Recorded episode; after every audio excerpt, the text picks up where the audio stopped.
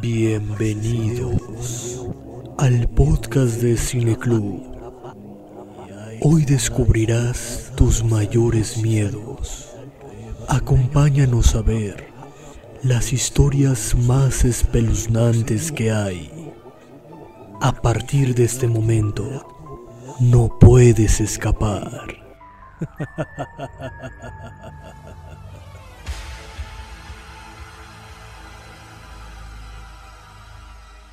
Pues bueno, déjame inicio este podcast con una de mis eh, increíblemente hermosas cátedras, donde voy a hablar acerca de lo que representa esta película para la época actual. Y quiero hablar a partir de lo que significa Roman Polanski, porque muchas veces la gente ya prefiere no hablar de él ni de su arte por los crímenes que ha cometido. Pero creo que lo importante es poder separar al artista de su arte. Podemos ver perfectamente esta película sin enjuiciarla con base en los horrores que el director haya por eso hoy hablaremos, bueno, no por eso, pero hoy hablaremos del bebé de Rosemary. Efectos de sonido, por favor. De aplausos. Ah, los busco. Me hubieras dicho antes. Y por eso hoy veremos, el, hablaremos de el Pero bebé. espera, espera, de- es que algo está. Oye, es, ¿sabes qué pasa con esta aplicación? Que los letreros que pone la aplicación me tapan los botones. Pues para eso se quitan los letreros en la tachita. Bueno, el bebé de Rosemary. Ya le hice clic. El bebé de Rosemary.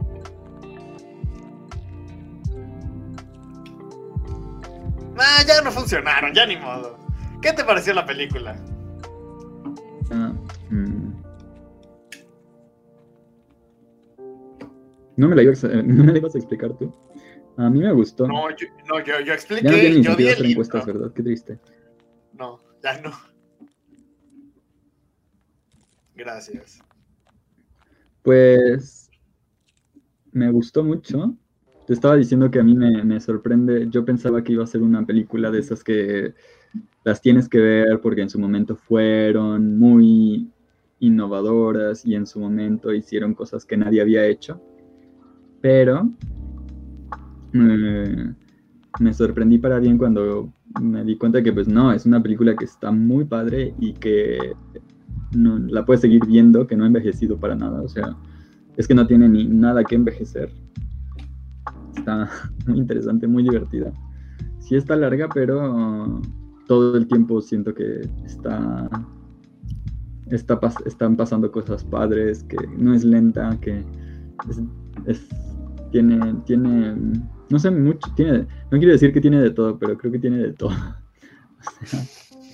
Está, Gran explicación. Me gusta mucho. Obviamente vamos a hablar más de, todos los detalles. También es, tengo que decir que no me acuerdo de muchas cosas porque la vi hace dos días y me fa- faltó ponerle más atención, pero, pero, pero me gustó. La disfruté. Yo, ¿qué puedo decir? Ah, yo creo que definitivamente creo es una película que no se ha- que no se había hecho en su tiempo. O sea, yo pienso, ¿en- ¿de qué año es? ¿Es del 60? ¿Tienes ahí el dato? 68. La película es del 68. 68. Ajá. ¿Qué otra película se había hecho en el 68 que no mostrara aquello? O sea, que utilizara este terror psicológico sin mostrarte eso en toda la película. Creo que no hay ninguna. Sí, sí, es verdad. Y de hecho, ¿sabes qué estaba pensando conforme la veía? Dije, "Mm, se ve como todas las películas de terror contemporáneas usan técnicas, seguramente muchas de ellas sin saber incluso, pero usan técnicas que se, que se ven en esta película y que yo efectivamente creo que no... No, es que incluso la historia está casi robada, pero mm, de nuevo, la, como que las copian, pero no, no entienden el chiste o algo, porque es como una historia muy genérica de película de terror contemporánea, pero muy mucho más intensa. Y es de estas donde te es la típica donde te hacen pensar como está, está loca, es de verdad todo, está alucinando, no te tiene sentido lo que está pasando, sí o no, o qué onda. Y y siento que es algo como que las películas de terror de ahora hacen mucho, pero nunca, no siento que consigan el mismo efecto, la mayoría. Aunque al final, pues, yo creo que al final ya no, ya nos deja nada la interpretación, o sea, es muy directo al final. De nuevo, también es algo que muchas hacen, pero, por ejemplo, no, no te voy a, no te voy a spoilear. ¿Cuál, cuál, cuál? Solo dime cuál, no me digas el final. Es que, tampoco creo que aplique, aplique muy bien. La de. La de. La que te dije hace rato de la mexicana. Que, ah, la de Nadie ah. sale de aquí con vida. Nadie sale de aquí con. No, no la he visto. Pero no aplica tanto. Yo siento que no aplica tanto. Y además. No, está, está, hay otra que es con. Ay, no me acuerdo sí, que es como de que hay un fantasma en la casa, pero al final son asesinos, pero al final sí había alguien, pero... Ah, la de, ¿no es la del niño? ¿La del niño que es el diablo? No, no, no, de una de... que trata de una niñera que cuida a un muñeco pero que resulta que al final, y la voy a spoilear porque es muy mala película, tiene cosas buenas, pero en general es mala película, que al final resulta que es el, o sea, los papás cuidaban a un muñeco como si fuera su hijo. Llega una niñera y empieza a cuidarlo, pero al final resulta que el muñeco no estaba poseído, era el niño que ya era un viejo cuarentón que vivía dentro de las paredes.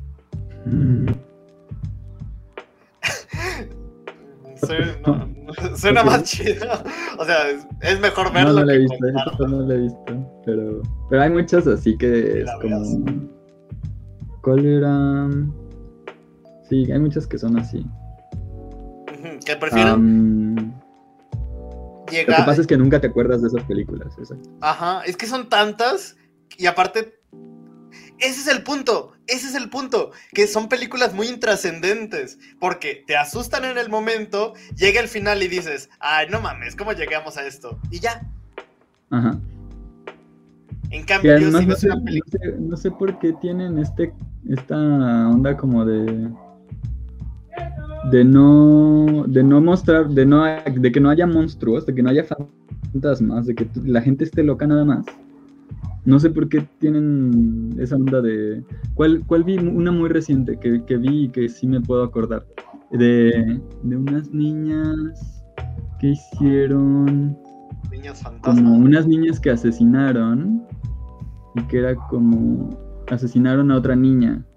Y entonces la película empieza cuando una de esas niñas asesinas sale del, del, del loquero bueno, no quiero decirle loquero, sino de la institución de...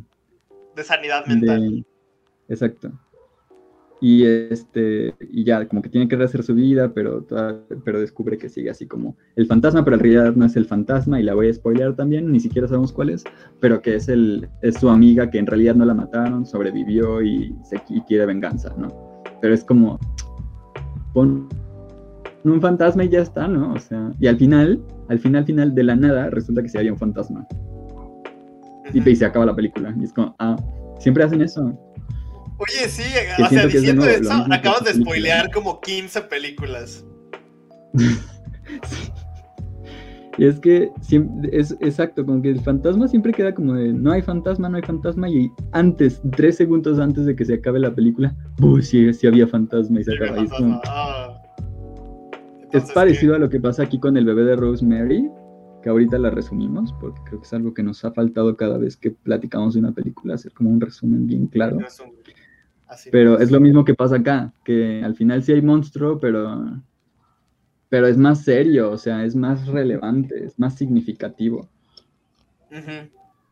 Porque toda la película se construyó con base a eso y no buscan sorprenderte o no buscan... Sí, esa es la palabra, sorprenderte. Exacto. Todo Sí, está muy sino que es sólido. parte del trauma. Es como, es como no podría ser peor, no podría ser peor, no podría ser peor, ¡pum! Ya no sabes qué es lo peor. O sea, sí, sí, sí. Entonces, si quieres, la resumimos, ¿no? Por cierto, a mí la, la música inicial y la toma inicial me parecieron espectaculares y que termine con eso también. Que es la ¿Cuál es toma del toma edificio, que además es, Ah, es, un- es el edificio así, pero en, como en esta toma holandesa, súper desbalanceada y en diagonal. Y la música igual que... rosas. Ajá, las letras, la tipografía así rosa, muy bonita, pero que tiene como una- un borde rojo. Y que se ve así como, como en aberración cromática. Y este... Y la música también, que suena muy bonita, pero de- eh, detrás está como un sonido ahí como... de Muy eh, desagradable. Entonces, en general me pareció. eh, Fue, fue, de- me, me gustó también porque es como muy. Es un indicio de cómo interpretar la película desde ahí. Y eh, a mí me funcionó, o sea, ahí fue como buscar el, el desequilibrio en todo. Porque en el buscar el.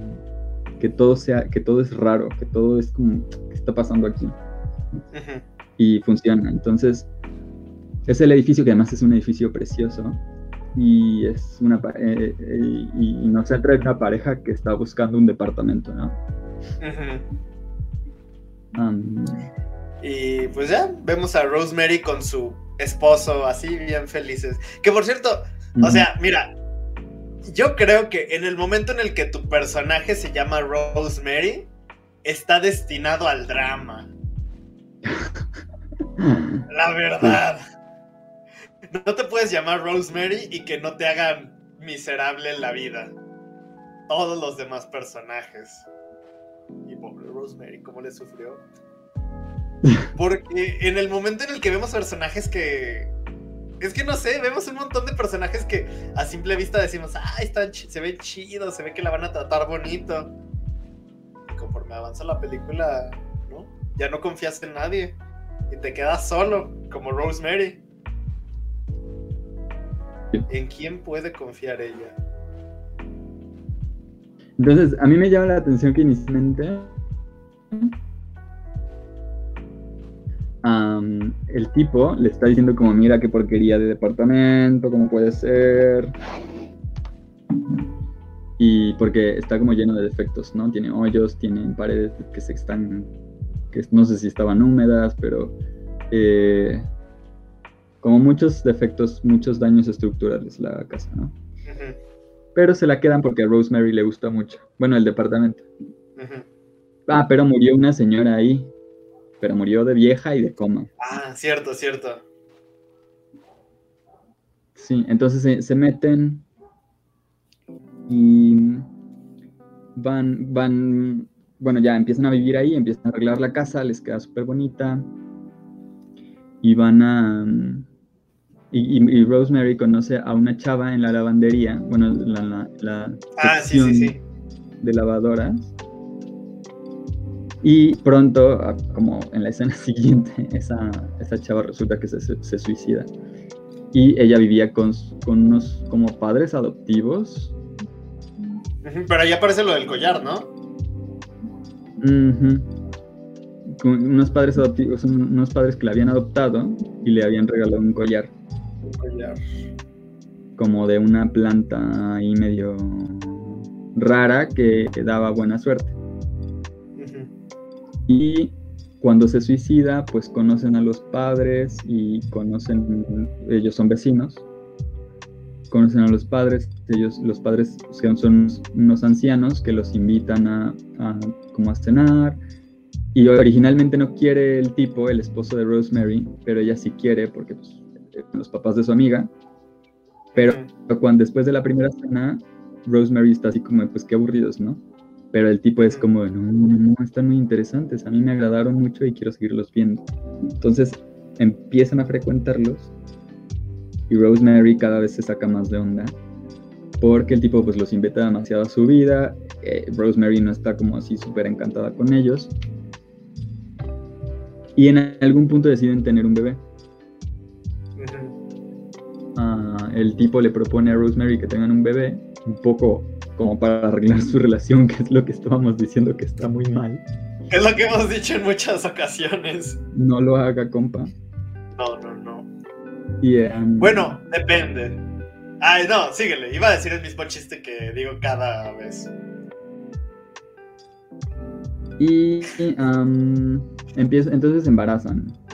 No, pero está horrible. Planean el día, planean, es que desde ahí ya es como planean, planean el día, ¿no? El tipo dice como, este día es perfecto para, para embarazarnos.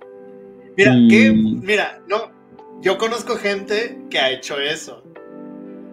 Planear el día. No voy a decir. O sea, no, no, no, pero no solo el día, también la hora. No, no, o sea, es normal, es normal. Ay, planear el día así como, pero mira, en el contexto en el que yo le digo es como, yo conozco gente que ha dicho, vamos a intentar tener un bebé en este día porque Mercurio es retrógrado y cosas así. Ah, no, no, no, pero él se refiere al, al según yo, él se refería al, al periodo de la chava. No, sí, a eso me refiero, pero pues las cosas se van modernizando. Sí, según yo, el tipo, o sea, el, o sea, esas cosas se hacen, no es normal que se hagan en función del periodo de, de la mujer. Ajá hay un momento en que es, ideal intentar tener hijos. Porque es más fértil. No, no es más, sí, o sea, no es porque sea más fértil, sino que es este... Por la ovulación. ajá, el, ajá el, óvulo está como en, el, en la posición, en el momento ideal. Ajá. Para que sea un parto seguro, para que todo este, salga bien. Pero bueno, no sé, la verdad es que no sé si lo hizo así o, o si por era o por porque le pareció o a lo mejor porque luego también la gente quiere que el niño nazca en un día y quieren como controlarlo. Bueno, Entonces que el, tipo le dio... Ah, bueno, sí, ya. Ajá. Quería tal fecha. Sí, intentarlo. Entonces, cenan, hacen todo así como nice y les... La, la vecina, esta anciana, les lleva un como chocolate, ¿no? Como un dulce de... Ah, un mousse de chocolate se lo toma Rosemary, pero cuando lo prueba dice, ay, esto está bien raro, tiene como un sabor extraño ahí debajo. Y el tipo la regaña, le dice, ay, ¿cómo eres? Y tal, y tal, y tal. Así que Rosemary, pues, también a partir de ahí se pone como psycho killer el tipo, se enoja porque Rosemary no quiere el chocolate y le empieza a decir como, siempre todo tiene que tener algo malo y ya se enoja. Rosemary le da unas cucharadas más y luego lo tira. Ahí deberían haber empezado las red flags. Sí, sí, sí, pues es que a partir de ahí es como, what the fuck está pasando. Y. Y, el, y, el, y entonces ella, de pronto, esa noche empieza a sentirse como adormilada. Se desmaya. El tipo la lleva al, a la cama, la, la acuesta, pero ella sueña que, que hay un rito con sus vecinos y ah, con su esposo allí en la cama, donde invitan al diablo a, a yacer pues con ella, ¿no? ajá, a que... Ajá, a embarazarla. Bueno, sí, la idea es embarazarla. Creo que se entiende desde ahí. Y sobre todo porque la película se llama El bebé de Rosemary. Ajá. Y cuando ella despierta, descubre que el tipo le dice como, ay, por cierto, básicamente te violé anoche. O sea. Ay, cierto, sí, sí. Que el, sí, o sea, al día siguiente el tipo le dice, ay, por cierto, ya quedó. Ya, quedó, ya hicimos un bebé, ya, ¿what? No hagan eso. Sí, o sea, perdón. Y, y, y, le dice, no, pues es que no me pude aguantar y no sé qué. Y ella me, ¿qué estás hablando? Guácala, guácala. Sí.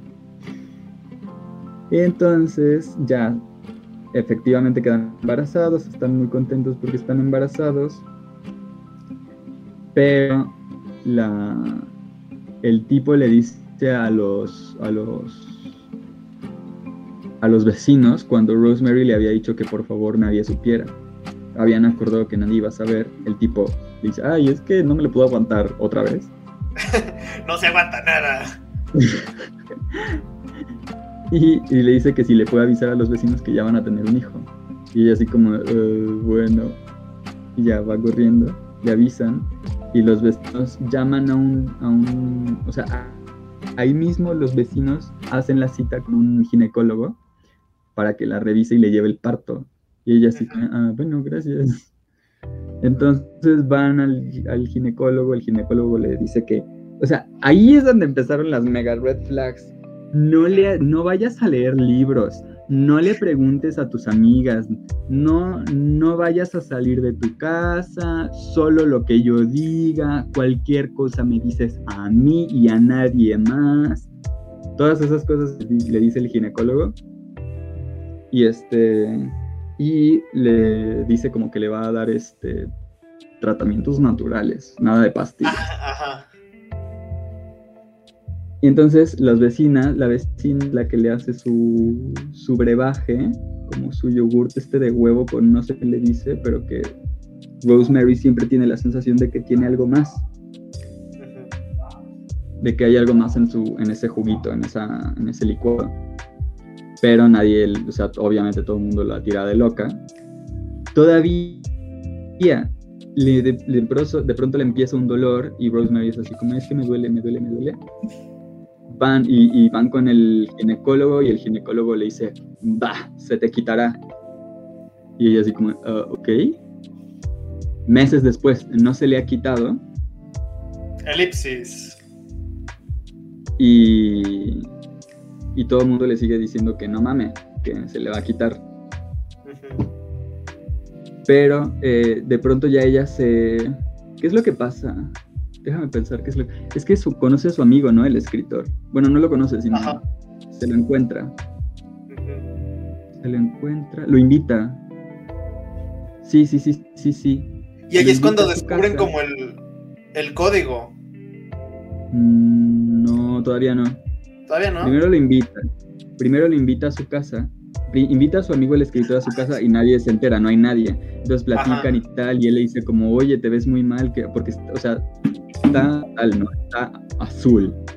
Está, Literalmente está, horrible, Ajá. Azul la chava. Y, y te ves muy mal. Y dices que me duele mucho y me ha dolido desde noviembre. Y él así como, no, le dice a sus amigas luego que le duele desde noviembre, pero le dice a él como, oye, él le dice, es que no te puede estar doliendo, o sea, no es normal no, puede ser que te esté doliendo. Y, y este, ¿qué es lo que el escritor le dice que, vaya a un ginecólogo? como que busque otra, otra, otra opción y algo saben de los vecinos porque en ese momento ella ya no los quiere ver según yo y... Pero bueno, él le dice así como, está muy raro todo, ¿no? Entonces ya pasa el tiempo y, él, le, llama y le dice, oye, como que descubrió algo y le dice, te quiero ver, pero no te puedo decir por qué. Entonces le, tienen una cita al día siguiente, pero se entera el esposo y al esposo no, le parece. Pero bueno, Rosemary no le, no, Rosemary no le importa y lo quiere ir a ver pero cuando lo va a ver, llama y, una amiga de, o una familiar del escritor le dice a Rosemary como, no, pues es que está en coma. Y no, pues no, lo siento, pues no, no se puede, no, no está disponible, ¿no? Rosemary se va preocupada y le dice a su esposo y su esposo le dice pues que, ay, qué pena.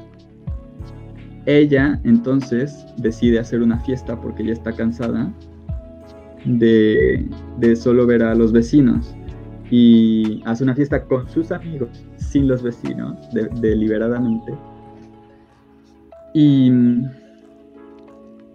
y con, a sus amigas les dice, ¿no? Es que me ha dolido desde noviembre y sus amigas les dicen, eso no es normal, dile a tu ginecólogo y dice, es que mi ginecólogo dice que es normal y las amigas dicen, no, pues tienes que ir a otro ginecólogo porque no es normal y ya déjalo y, y tal. El tipo se quiere meter, el esposo se quiere meter ahí a la cocina con la conversación y no la, de, no la dejan.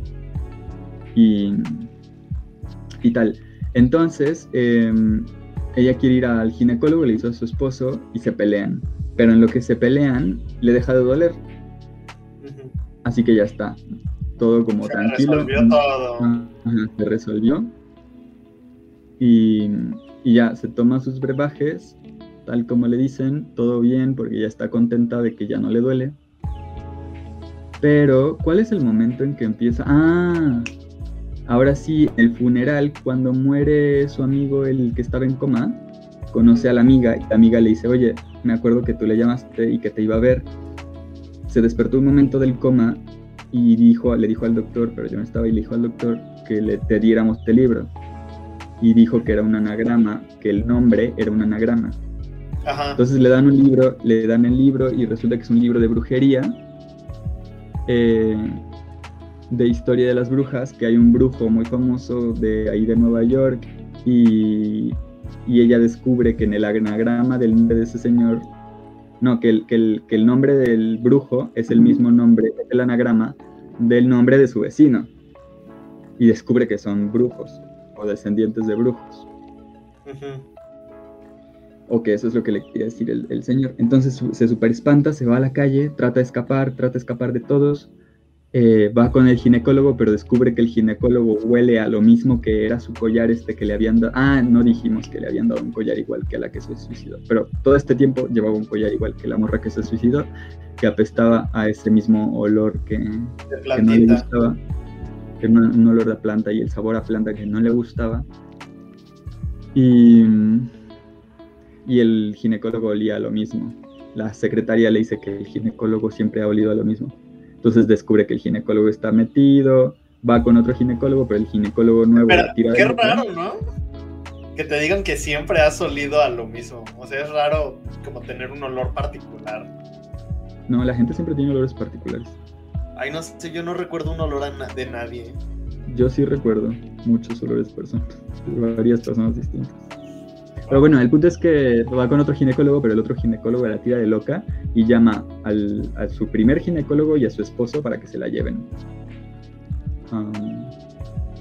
entonces, pues se la llevan, la amarran, la hacen tener al bebé ahí en el departamento y la están atendiendo en la casa. Le dicen que se murió su bebé y ella sí que se murió.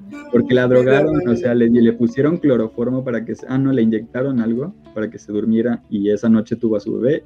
Y tal cual como le dijeron, ay, tienes un bebé, igual le dijeron, ay, tu bebé no, no vivió.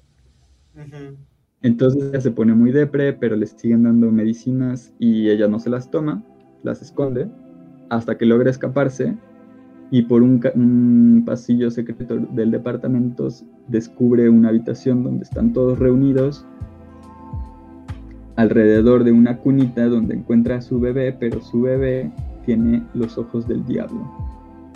Y le explican que es el hijo del diablo, que va a vivir para acabar con el mundo y que Hail Satan, Hail Satan, y, y que si quiere ella puede ser la mamá y cuidarlo y criarlo. Y ella acepta y se acaba la película. Y obviamente muy traumáticamente acepta, ¿no? O sea, la morra está en crisis, pero acepta al final. Y ya, se acaba.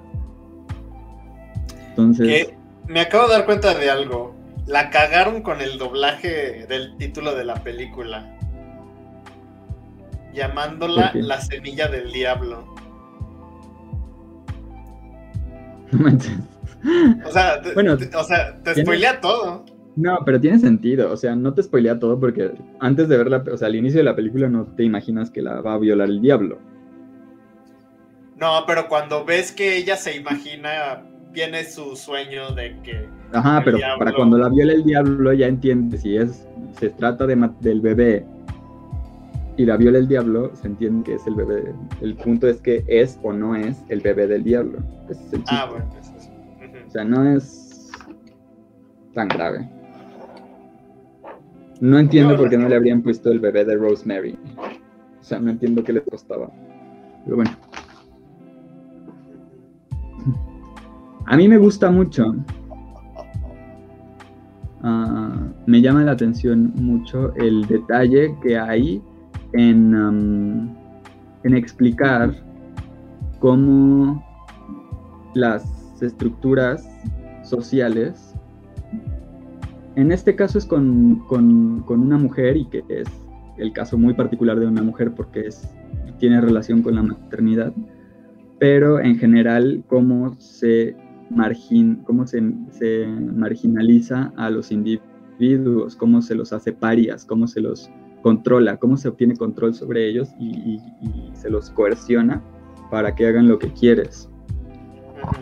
Um, a lo largo de la película y desde que tú dices como esto, ¿no? De las, de las alertas rojas, te das cuenta que poco a poco, con cosas que parecen absurdas, le van, la van dominando, o sea, la van subyugando, la van sometiendo, hasta que, hasta que pierde completamente ella el control de su vida, ¿no?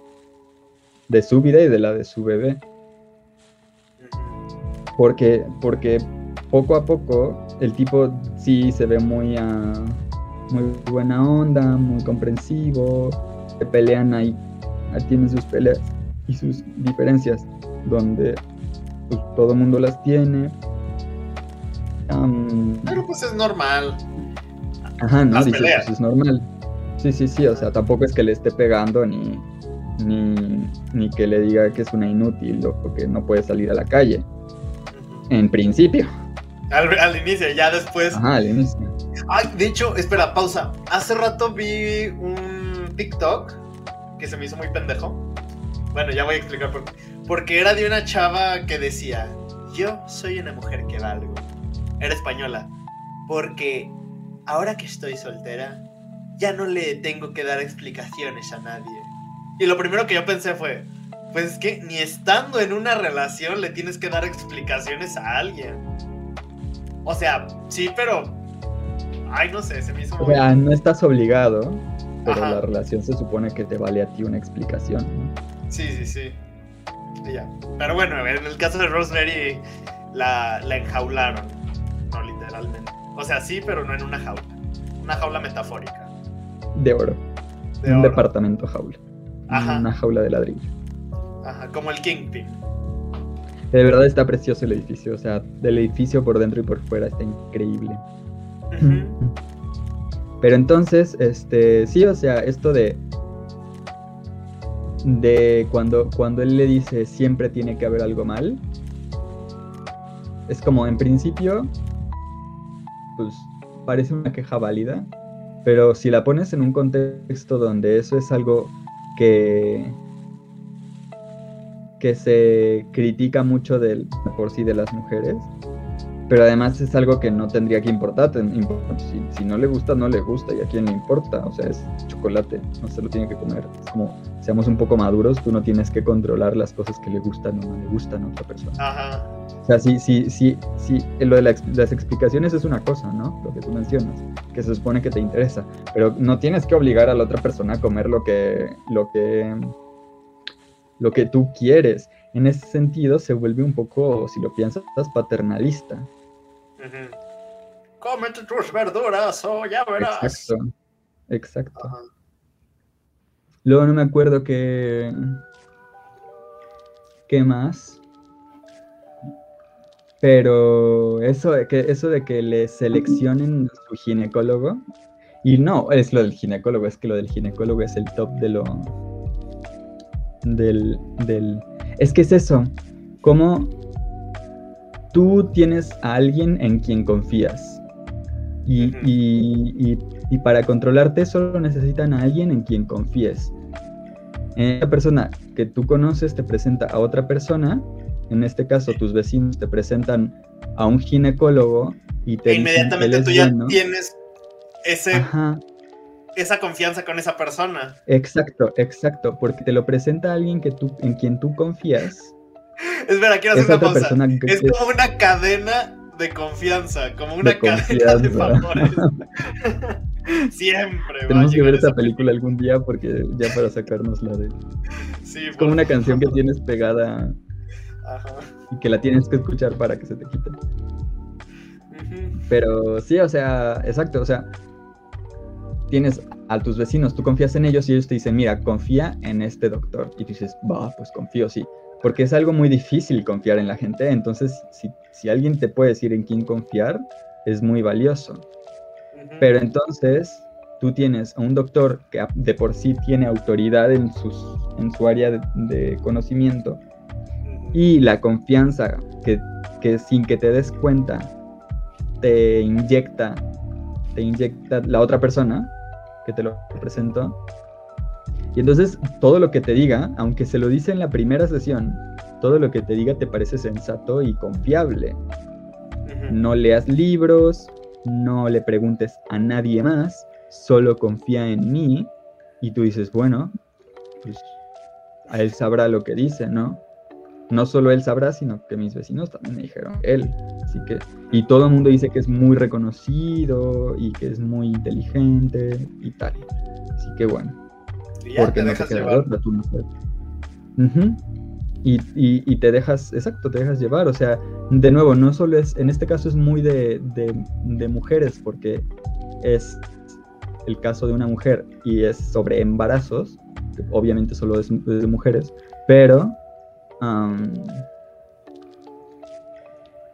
pero... Pero que sí, este... Eh, se puede aplicar a cualquiera de, la misma forma. O sea, el método se puede seguir para otras personas. Que es, es abusivo. Y hablando de esto, me acabo de acordar de la escena de la vida de Brian. ¿Has visto esa película? No. No, no, no. De, de, de, Mighty, de sí, de Monty Python. De Monty Python. Sí, solo he visto el inicio y siempre están, se me interrumpe. Están los, los revolucionarios diciendo tenemos que liberar a los hombres y las mujeres. Y alguien dice, y las mujeres, sí, y las mujeres, a los hombres y las mujeres, para que todos sean libres sin importar si son eh, grandes o pequeños, eh, o ancianos o lo que sea. Entonces hay que reunir a los hombres y las mujeres. Ah, cierto, y las mujeres. Y así como varias, hasta que alguien preguntó, oye, ¿por qué dices tanto y las mujeres y las mujeres? O sea, ¿a ti qué te importa? Y el tipo dice, pues yo soy mujer. Y, y le responden, Ah, ok, está bien. Eh, ah, pero creo que hablan del de los partos, que, todas, todas las mujeres puedan decidir eh, sobre sus embarazos. Y él creo que dice, ¿y los hombres? Y se quedan así como, ¿y los hombres? No, pues los hombres no, ¿no? Y dice, no, es que yo soy mujer, soy hombre, pero me quiero embarazar. Entonces, pero no puedes. bueno, es una tontería, ya no le voy a hacer, no lo voy a hacer gracias. Ah, está, pero la gente que lo conozca va a saber y le va a dar risa. la gente como yo solamente va a decir, ¿hasta qué hora se va a callar este güey? ya, ya, ya, ya se logró. Está muy chido. No sé qué más quieras comentar. Yo tengo una duda que creo que no me ha quedado clara sobre el bebé de Rosemary. Uh, ¿Por qué o sea, hace rato mencionaste que tenía estos tintes feministas, sigo sin entender cómo.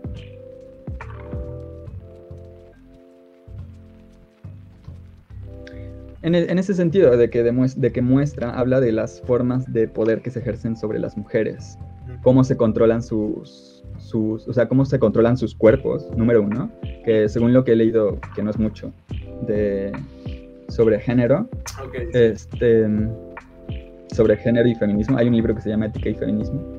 Eh, sí, es un libro, es un artículo, no me acuerdo. Pero habla de, hablan de, de, que los cuerpos de las mujeres eran así como objetos, en tanto que tenían hijos. Y una de las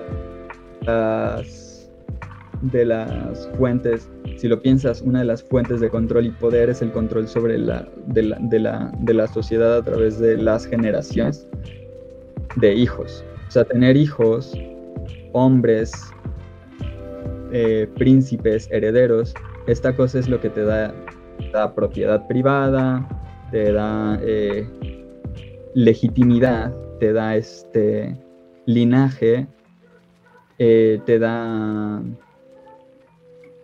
este estatus de, de, de, de la sangre, de la raza, todas estas cosas derivan de tener hijos, de quién tiene hijos, cuál es, de quién eres hijo, de quiénes son tus padres. Y controlar los cuerpos de las mujeres en ese sentido es muy valioso. Ahí aplica también, por ejemplo, esto que, se, esto que ocurre en Estados Unidos de que la mujer obtiene el apellido del esposo. Eh, sí, que de hecho si lo piensas, no hay, todos los, en español también, los apellidos solo son de hombres. Porque ningún apellido pasa si es de mujer. A menos de que se pida, claro, pero sí, tienes razón. Sí, pero eso es reciente. Actualmente todos los apellidos son de hombres. Piensa en, inglés y en... Mira, en español, González viene de Gonzalo. Rodríguez viene de Rodrigo. Ay, yo tengo un dato curioso. Que esos apellidos que, que, bien, que terminan en EZ era porque decía es de, como González es de Gonzalo, Sánchez es de Sancho. como Sancho es de. Es lo que decía.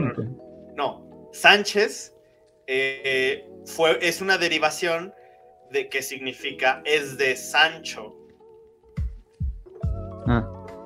Ajá, por ejemplo. Cambió de orden, ah. ¿no? Cambió el orden de, de, es de Sancho a Sánchez de.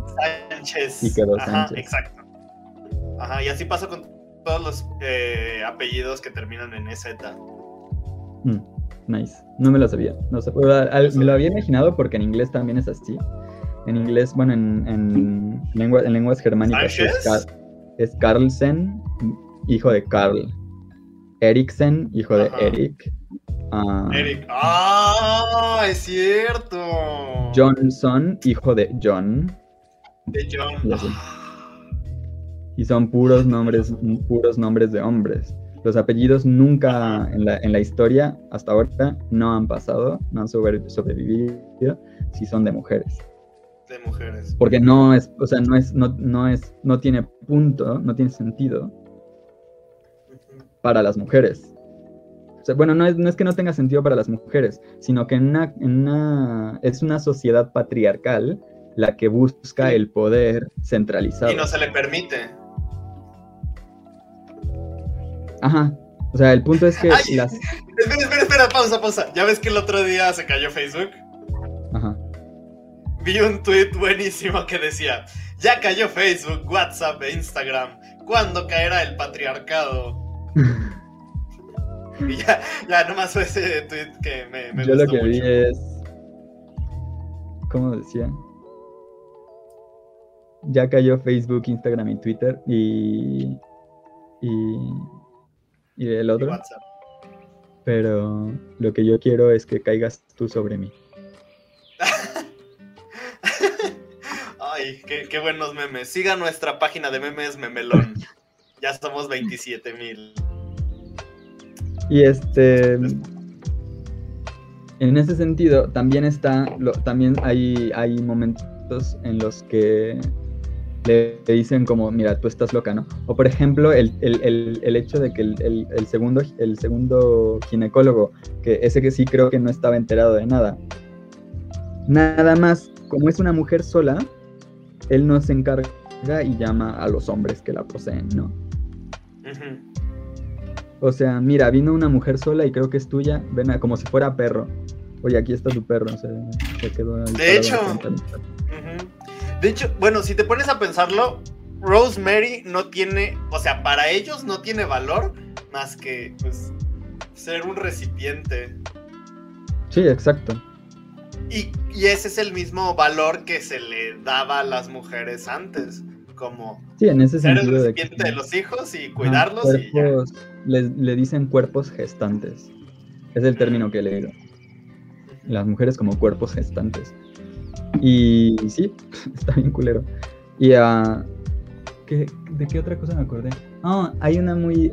Se me hizo muy interesante también, porque es parte de lo que estoy leyendo. Eh, cuando. cuando está llorando, se pone a llorar y sus amigas la llevan a la cocina y le están platicando y el esposo quiere entrar y, la, y todas como que bloquean la puerta, ¿no? Así como, mira, no puedes entrar, vete al baño, haz lo que quieras, pero no, puedes entrar. Y la protegen de él. Y es algo que justo hace poco estaba escuchando a Deborah Tannen, que es una, es una lingüística, es una lingüista de la Universidad de Georgetown, que daba una conferencia y hablaba de eso, de cómo habla de que muchas mujeres le han contado historias de, de, que sus amigas las protegen, incluso desde la preparatoria, dice ella. Que las mujeres, o sea, cuando sienten que una de sus amigas es vulnerada, se anteponen, forman como un muro para protegerla. Que pues es muy padre eso, ¿no? O sea, cómo se, se ayudan entre ellas. Y, me pareció, es, que es tal cual, yo siento que está muy, yo siento que es feminista porque está muy informado. De, también, también estas cosas se, han relacionado con, la brujería y es, es algo que vamos a encontrar en muchas películas de brujas. No necesariamente tiene que ser... La próxima semana hablando de la bruja de Ari Aster. no necesariamente tienen que ser feministas, porque los estudios sobre brujas ah, han llegado a las mismas conclusiones. O sea, eh, ¿cómo, se descarta a las mujeres que, rompen, que, se, se, tira de satánicas o de brujas a las mujeres que rompen con la función gestante? Si tú no eres una mujer casada y con hijos, algo está mal en ti. Algo tiene que estar mal, no estás funcionando y es algo que de lo que de lo que se,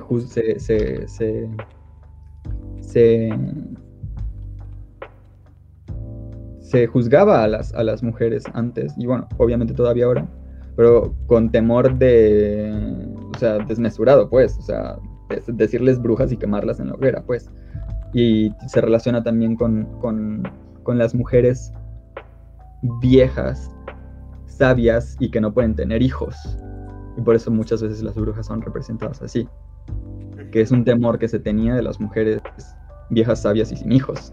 Sobre todo sin hijos. Pero incluso si hubieran tenido hijos, como el llegar a cierta edad te concede sabiduría, pero la sabiduría no era un, un valor que, que, que naturalmente la gente le diera, asignara a las mujeres. Entonces es como extraño, chocante, no les gusta la mujer no tiene por qué trabajar, no tiene por qué saber cosas. Solo ser mamá. Bueno, es lo que se creía en ese entonces.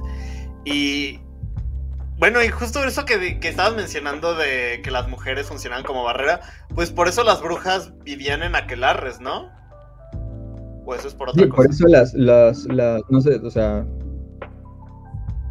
también los, eso es lo que pensaba yo decir también, que los aquelarres tienen relación con, sea, parecen funcionar como mujeres protegiéndose entre sí, sobre todo en un sistema donde, en un sistema y en una época donde estar sola, eh, bueno, todavía ahora, estar sola significaba correr un gran peligro. O sea, estar sola sin nadie que te proteja en el sentido social, en un sentido social. Porque el punto no, no es si alguien te puede proteger físicamente, el punto es que si alguien te viola, pero no, hay un hombre que respalde. Eh, el hecho o la información. tu, denuncia o tu. Incluso, es que incluso ahora, o sea, es que si, si lo piensas. O sea, el problema es que no hay credibilidad con las mujeres. O sea, las mujeres son automáticamente locas en el sentido social, en el, se, les, se las entiende como automáticamente, automáticamente se las entiende como locas en el sentido de no se les debe creer, su, su, su razonamiento no es lógico, no tiene sentido lo que dicen, no tiene sentido lo que quieren, no puedes entender su forma de pensar, no se puede entender. Es decir, están locas, o sea, descártenlas de lo que es la sociedad. Si quieres que si, si para que una mujer esté en sociedad tendría que estar en sociedad a través de un hombre. Es que es tal cual, literalmente un patriarcado. No solo es un patriarcado en el sentido de que los hombres tienen el poder, solo los hombres son ciudadanos, solo los hombres son personas y solo, solo los hombres, además blancos eh, cisgénero, y, solo ellos son... Uh, tienen sociedad, solo ellos tienen civilización o solo a ellos se les concede el acceso, que es muy parecido en realidad a lo que a los, a los, a los griegos, que ni siquiera todos los hombres eran, bueno, que bueno, no es que ahora todos los hombres sean libres realmente, no todos los hombres sean ciudadanos. Idolatramos mucho de esas democracias, pero para empezar no eran tan democráticas. O sea, sí eran democráticas en el sentido de que el, si, si definimos democracia como el poder del pueblo, pero solo unos cuantos eran el pueblo, no todos. Yo, yo sigo sin creer que actualmente vivamos en democracia. Es que, pues sí, o sea, es muy cuestionable. No, es más allá de los, de los sistemas de elección y votación. No hay, si no hay igualdad en las personas, no, no puede haber democracia realmente. O sea, ya la gente vende su voto por cualquier cosa. Y eso evita la democracia, porque eso hace que gane el que le paga más a la gente. Exacto.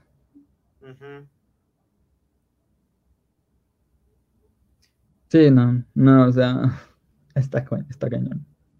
Yo lo que pienso es que más que la pobreza, el problema, el problema de la sociedad es la riqueza. Yo creo que más que preocuparnos de que no haya pobres, deberíamos preocuparnos de que no haya ricos. Porque más que de que no haya ricos, de que no exista bajo ninguna circunstancia y por ninguna razón una diferencia de poder suficiente como para que alguien compre a otra persona. Achis, achis. A ver, repite eso que eso ya me hizo que me perdí. En ese sentido, por ejemplo, tu voto, tu cuerpo, tus ideas, que nadie pueda comprar a otra persona.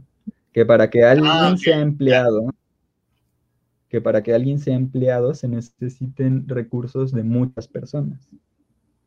Que para que, por ejemplo,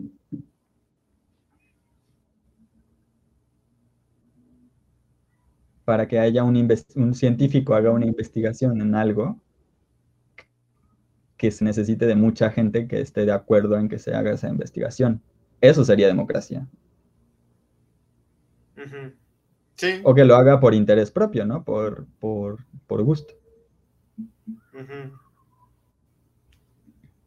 Pero actualmente es al revés, o sea, unos cuantos deciden sobre qué se hace investigación.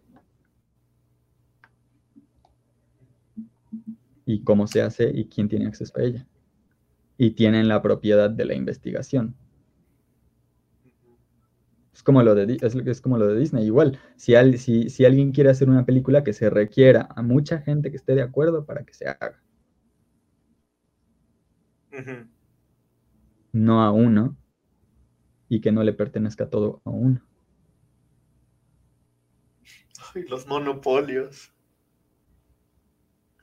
Tienes razón.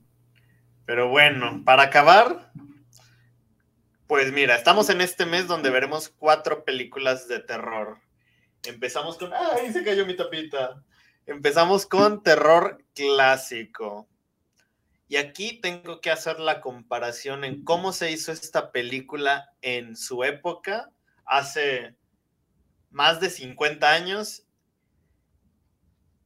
y la comparativa en el ahora. ¿Qué opinas tú? Bueno, no solamente del bebé de Rosemary, sino en el terror clásico. Mm, yo creo que. Yo creo que actualmente, obviamente, es, o sea, supongo que es algo que cualquiera diría, pero se confía demasiado en los efectos especiales. Sí, y eso es malo. es importante. En cine de terror.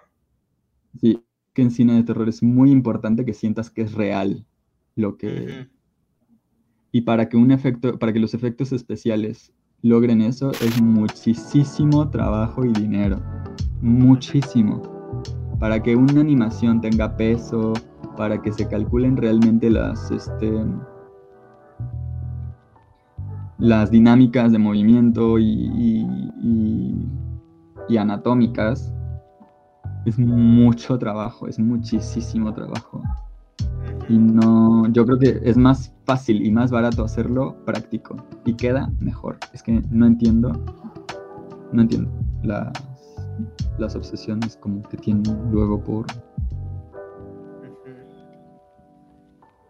Porque si, te, si lo piensas, no sé si te diste cuenta en el, cuando sale el diablo, la mano se ve que es una mano con maquillaje, se que es, pero ves que es real, que realmente la está tocando, que es cierto que, que hay contacto físico, sombras, todas esas cosas, es, no es tan fácil de hacer en digital. De hecho, puede, eso, queda muy chido. Eso me puse a pensar el otro día, no específicamente sobre terror, pero haz de cuenta, mi abuelita estaba viendo en la tele las tortugas ninja, pero la versión de James Cameron. Digo, de Michael Bay. James Cameron, ¿qué? bueno, de Michael Bay. Y me quedé pensando, si yo ahorita hago un contrato con Fox Universal o quien tenga los derechos de las tortugas ninja y me dejaran hacer una película de las tortugas ninja, pero como las antiguas, con botargas, como cuál sería la reacción de la gente. Y no sé, es una pregunta que llevo dos días dándome vueltas en la cabeza. Ah, si lo. Yo creo que en ese género es más, es diferente. Yo también creo que sería mejor con botargas. De hecho, es que hay, hay más cosas que se pueden hacer.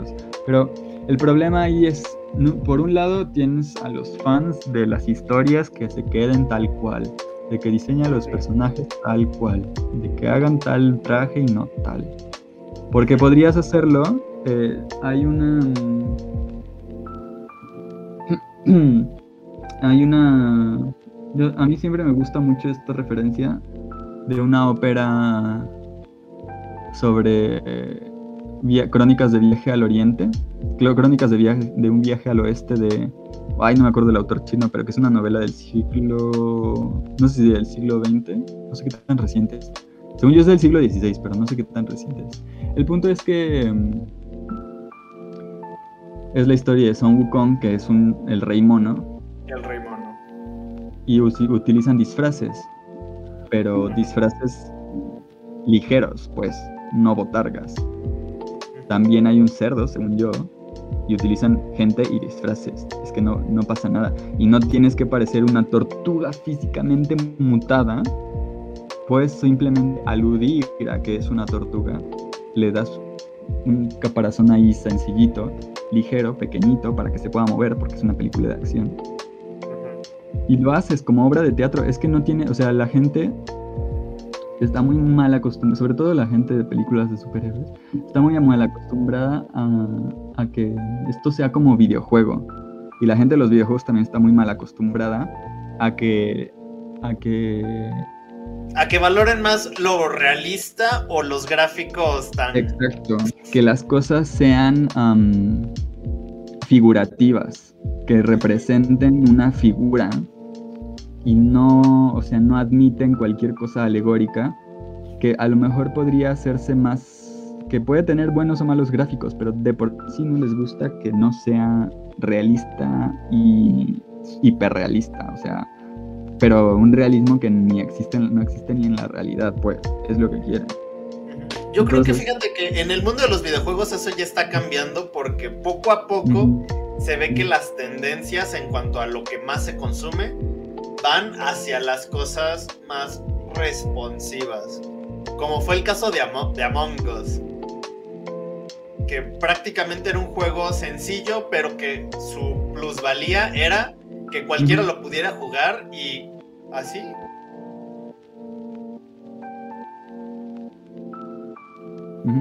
En las películas creo que estamos, estamos todavía muy Igual con los indies, con,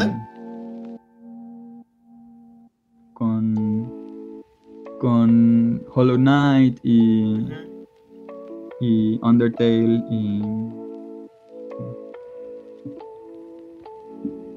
todos esos indies que como que sí van cambiando la porque pegan mucho. Es que mm, la gente se da cuenta que los indies ya luego son hasta mejores que los juegos de Hollywood.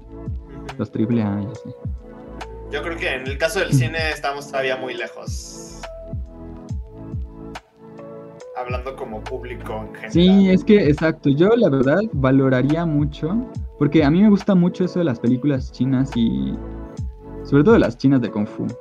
Pero en la teatralidad, la, el espacio para los actores, que no tiene que estar siempre, o sea, no es lenguaje cinematográfico, pero sí existe lenguaje dramático en las películas. O sea, así como hay composición y hay color y, también hay música y sonido, no es, o sea, no, sé, no, he visto que se aproveche tanto la, el aspecto dramático de las películas que sí lo hay.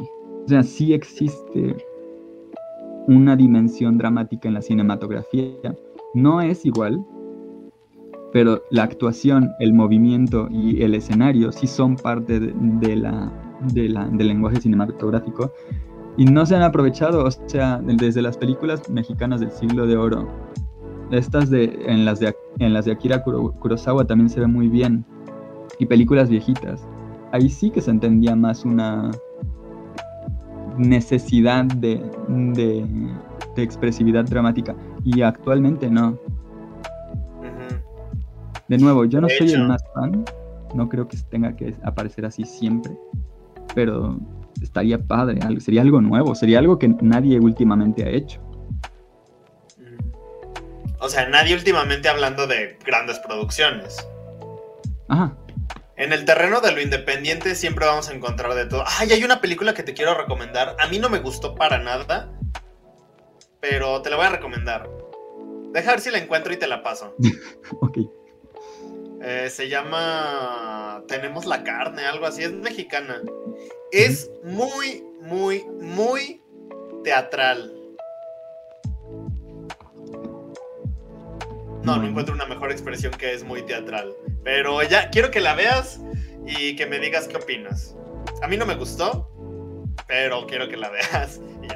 Ah, fíjate que, ay, no sé, ah, yo como fan de cine de terror, es que ya no sé. ¿Cuándo fue la última vez que viste una película propiamente de terror? O sea, de hablando de, estos últimos años que tú dijiste, no como de, de, ay, vi el exorcista ayer y me asustó, no, sino una película que haya salido recientemente que tú dijeras, esta creo que me logró su cometido. ¿Quién es el autor, el, director de Babadook? Creo que es autora. Él hace muchas muy buenas. Ah, y la, que es de, de Babadook y creo que también vamos a ver este, ay, de la familia... Sí, es directora. Hereditary, Hereditary. Ah, esa no la vamos a ver. También. Ganó La Bruja. Ah, bueno. Pero... Es Jennifer Kent. Es la directora de esas dos. Y esa hace, hace muy buenas. También hizo Hereditary. Ay, es que luego sí veo. Sí, la de The Babadook hizo de Hereditary también. No. Según yo sí.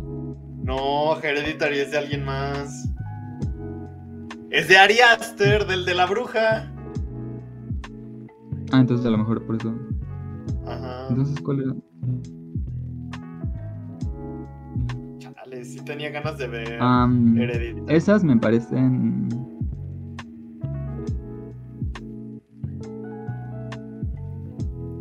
Me parecen padres. Eh, pero sí he visto alguna recientemente que. De la de Babadook, ha hecho varias, pero no ninguna que yo diga, ah,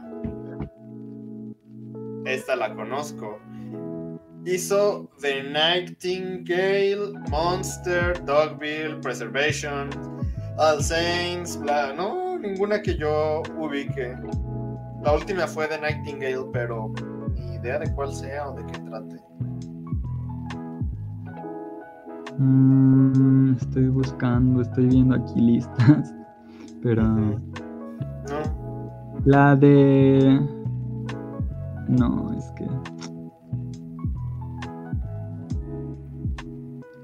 Yo sí quería que viéramos la, la de. Yo sí quería que viéramos la de. Ah, ¿sabes? Es que no es tanto de terror, es casi terror y acción, la de Gretel y Hansel. Ah, Gretel y Hansel. Ah, sí, sí, sí.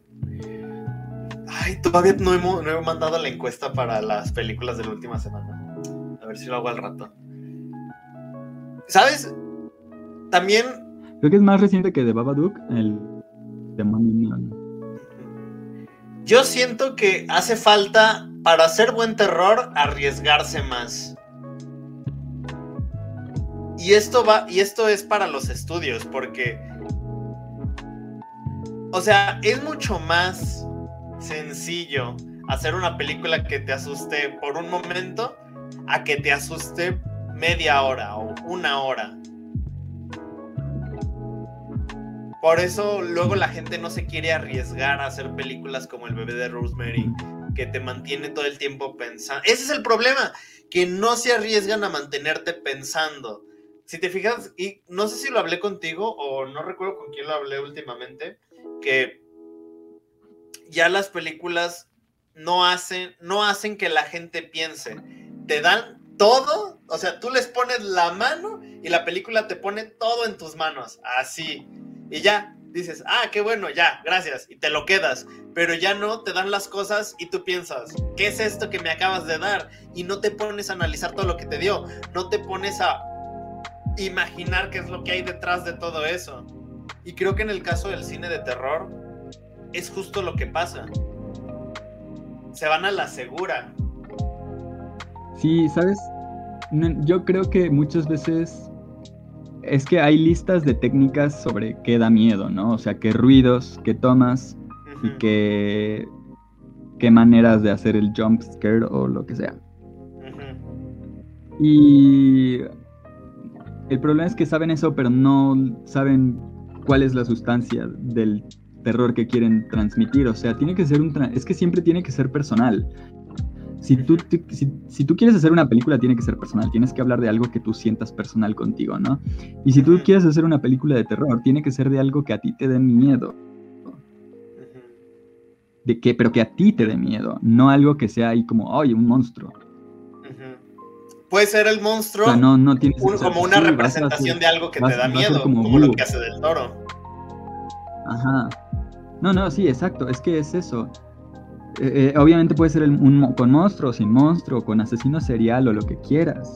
Pero tiene que ser algo que a ti te dé miedo y que tú sepas en, cómo se expresa ese miedo, cómo es sentir ese miedo. Porque si no sabes, todas tus técnicas van a ser insustanciales, no van a significar nada. No hay, si, si lo piensas en el bebé de Rosemary, estas tomas tan, estas tomas como desbalanceadas, los sonidos, la, las, las, las, actuaciones, las, todo. Va. Hay, hay, te digo que a mí lo que me gustó es que se ve que, saben, o bien el tipo lo investigó, Roman Polanski, o alguien le, le, le informó o codirigió o asesoró, pero se ve que hay alguien ahí que sabe qué es lo que quiere expresar, cuál es el terror que quiere expresar, porque no solo se expresa en la forma, sino también en el contenido. O sea, está ahí, sabes que es, sabes, tú, tú lo dijiste, ¿no? Como las, las líneas, este, las líneas rojas, las, las red lights, las luces de alerta, que, que dices como, oye, esto está pasando, esta relación se está, está yendo al carajo. Ah, y, tal y cual cosa se ve medio abusiva. No es solo que sea una película de terror y tú veas que, que asumas que tiene, asumas que tiene que haber algo malo, sino que lo ves, o sea, lo sientes, sabes que es. No sé, eso, eso yo creo que, se, se, nota mucho. Se nota mucho por potencia. Aún así me gustan, es que son divertidas las películas de terror y es divertido asustarse. Y yo creo que a todos los que les gustan, es, pues es eso. Te gusta la sensación de espantar. Pero puede ser personal y puedes hacer muchas, con, muchas cosas con ello. O sea. Sí, no sé. Creo que la sensación de asustarte es la sensación más... ah, ¿Cómo decirlo? No quiero decir la sensación más humana, pero es como... La sensación... Sí, voy a decirlo. La sensación más humana que puedes buscar porque la buscas. O sea, cuando tú vas a ver una película de terror es porque sabes que te vas a asustar, pero tú buscas esa misma sensación. Pero a fin de cuentas, si te asustas es porque sabes que va a llegar ese momento de, uff, ya pasó. Y ese sentimiento es lo, bueno, no ese sentimiento, esa sensación es la que a fin de cuentas te, te llena más. Y de eso Y se sí trata hay, ¿eh? amigos. Está. Midsommar, está Midsommar y y está Verónica, que a mí a mí me dejó pensando. Verónica, la. ¡Ay, la de. Sí, Sí, la, vi muchas veces. Sí, la vi muchas veces y me dejó pensando mucho tiempo. La verdad es que actualmente ya no diría que está tan que me gusta tantísimo. Sí me gusta, pero pero en su momento me dejó pensando y es de lo- es el criterio que pusimos y la vi muchas veces. Tengo que ver Verónica pronto, porque es de. No recuerdo si es de Paco Plaza o de Jaume Balagueró, pero es de uno de ellos dos. Y Había otra, es que creo que he visto recientemente alguna otra que también es como de el miedo de crecer. el miedo de crecer. Sí, porque Verónica, por ejemplo, yo siento que es mucho de- el terror de, de crecer, de madurar tanto física como emocionalmente. Y creo que había otra, pero bueno, es la que me acuerdo. Y es que saqué una lista aquí de películas, ¿eh? No es que me acuerde por mí mismo. ¿Tú a qué le tienes miedo? A mí me gusta mucho el miedo a la soledad.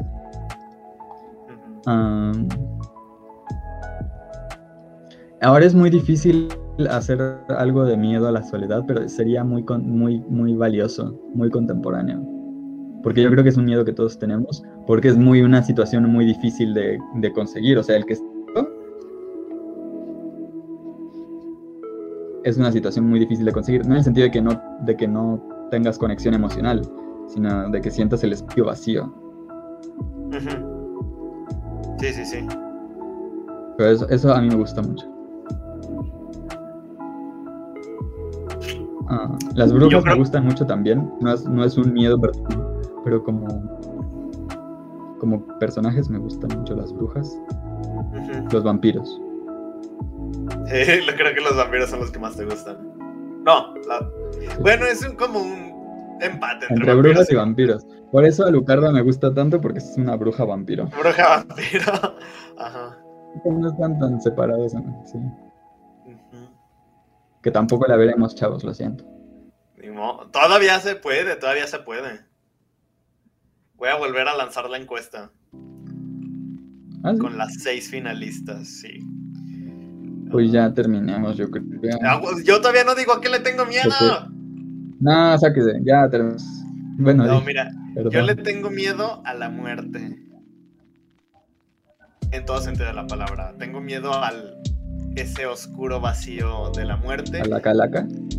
No, también. ay, ay, ay. No, pero también le tengo. O sea, a veces cuando siento que esos pensamientos me abruman, recuerdo las sabias palabras de Gandalf. La muerte es solo otro camino que todos debemos recorrer. Las cortinas de lluvia gris se cierran y se transforman en plata y cristal, No manches. ves, verde y más allá. ¿Qué? ¿Qué? No, ese, es que habría que ver si ese es un diálogo de verdad de la de la peli, de la película o si es eh, no sé si es una adaptación de un diálogo del libro a la película, pero es, es justo estaba viendo hoy un video que donde un- una interpretación de del Señor de los Anillos en la que se enfocan en que en que Frodo antes de antes justo el último día que pasa en el bosque de Tom Bombadil Ah, sueña eso. Y, la descripción de su sueño es ese, que, la que hay como un velo gris que se convierte en cristal y de, de pronto sale el sol y se abre un campo verde. Y más Y allá. al final, Ajá, y al final cuando se va a Valinor, repite su sueño, o sea, bueno, ya no es un sueño, sino que es como de verdad, Ajá. que, que siente que mientras se despide, se cubre todo, es como al revés, en vez de, porque cuando él sueña con, con, con, con, en el bosquetón Bombadil es que se quita el cristal y cuando va a Valinor se pone el cristal. Se pone el cristal y se transforma en. Ajá. Oh. Habrá que checar eso. Eso es en el libro. Esos dos, esos dos escenas están en el libro y están como, son como simétricas. Y, y la interpretación del vato era que. Bueno, a mí, yo, mi interpretación de su interpretación es que. de, que, que El Señor de los Anillos es como un viaje de un momento idílico al conocimiento, al conocimiento que sería el, bosque de Tom Bombadil, y luego a la detestable realidad, que es la guerra del anillo. Hasta que por fin puede dejar este mundo e irse al cielito, por favor. Que ya, le hacía falta, pobre Frodo, caminar tanto. Pero creo que se entiende como... Ajá. Y pues, si yo tuviera que decir que tengo un monstruo favorito en la ficción, yo soy más contemporáneo, chavos. Perdónenme, pero mi monstruo favorito son y siempre van a ser los zombies.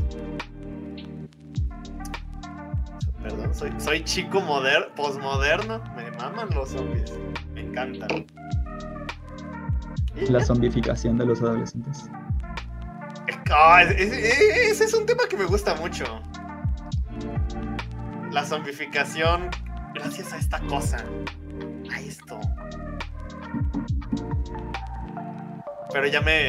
Black Mirror ya me ganó la, idea. En lo que no se entiende. Pero antes de que se deje, antes de que dejen el teléfono, denle like, suscríbanse, mándennos dinero. Ajá. Y síganos en Twitter que tenemos. ¿Nos pueden hacer eso? ¿Alguien, ¿Alguien, que, nos... pueden mandar superchats o algo así? Todavía no, hasta que tengamos más de mil suscriptores. Chale, pues ya suscríbanse, Tenemos 200. No, pero ¿sabes qué? Como ya tengo cuenta en el banco por mi trabajo, ya le voy a empezar a meter publicidad a la página y al podcast. Ah, bueno. Si eso no sirve, ya nada lo hará. Dejo esto y me No, no lo voy a dejar. ¿Cómo voy a dejar a, mi cineclub? No, simplemente ya, él, ya será como el pasatiempo del cineclub y ya. Ya no lo veré Está chido. Aunque nadie venga, y lo digo para todos aquellos que seguramente no escucharán porque no llegaron al final del video, igual que yo lo haría, de los que están en el grupo de WhatsApp y que no vieron la película y no vinieron. No, algunos sí, lo, sí nos oyen. Rafa nos escucha, Jesse nos escucha cuando no vienen. Además, todo el mundo dijo, ay sí, yo también puedo el jueves, sí, el jueves a la misma hora, no hay problema, el jueves, el jueves. Cualquier día que ustedes digan. Bueno, tal vez el martes ya todos van a poder y vamos a tener nuestra reunión. Y sabes, para la última reunión hay que estar todos disfrazados. ¿No? Sí, sí. Sí, me voy a disfrazar. No sé de qué, pero bueno. ¿Algún último comentario que tengas que decir sobre Rosemary? Muy padre, seguramente nos brincamos muchas cosas. Yo sí siento que había cosas, seguramente había cosas muy particulares que comentar, pero creo que... Eh, yo, yo, salí muy, muy a gusto con nuestra plática. Sí, estuvo padre. Al inicio yo decía, este va, está loco diciendo que la película tiene tintes feministas, pero al final dije, mm, tiene sentido y adopto esa postura como mía. Bueno, no como mía, sino como soy un pilar de esa postura. Sí, es que el feminismo, la verdad es que es el solo, esas cosas solo se han investigado desde el feminismo. entonces, pues sí. No, no es, o sea, no, no solamente es como el movimiento, sino que toda la investigación en torno a eso también se considera feminista. Pues, la investigación sobre género la hicieron, la iniciaron las feministas, las sobre derechos humanos feministas, sobre creo que hasta sobre, o sea, muchas investigaciones sobre grupos marginal, marginados y, incluso sobre la masculinidad surgen del feminismo, no de otra cosa.